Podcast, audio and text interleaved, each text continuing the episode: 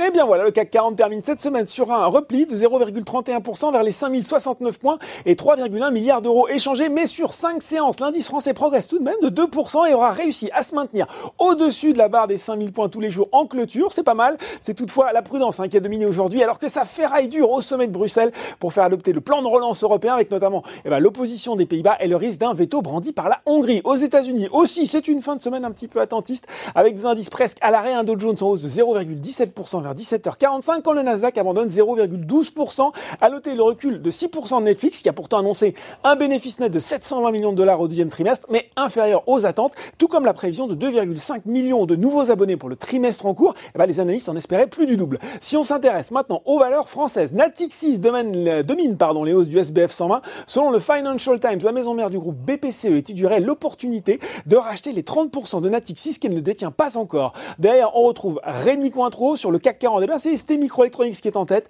Le groupe profite de l'optimisme du fondeur taïwanais TSMC qui tape désormais sur une progression de 20% de son chiffre d'affaires annuel 2020 contre 15 à 19% auparavant. Ça va bien aussi pour les SS2I, Atos et Capgemini. Et puis à noter sur le SRD la progression de 18,5% de la penny stock MWS Marie Brizard hein, après l'annonce euh, de la cession de ses activités en Pologne et un accord avec son actionnaire majoritaire qui devrait lui permettre de retrouver un peu de marge financière. Du côté euh, des baisses, Eramet reste sous pression, quatrième séance d'affilée euh, dans le rouge pour le producteur de nickel.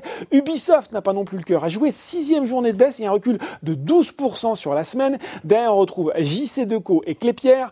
Et puis sur le CAC 40, Publicis Group et Thales sont en bas de tableau. Et puis sur le SRD, enfin, Boiron sans rhume, moins 14,4% pour le spécialiste de l'homéopathie après avoir annoncé des ventes en repli de 14,5 au deuxième trimestre à 97 millions d'euros et des perspectives euh, pessimistes hein, d'une baisse du chiffre d'affaires et des résultats sur l'année.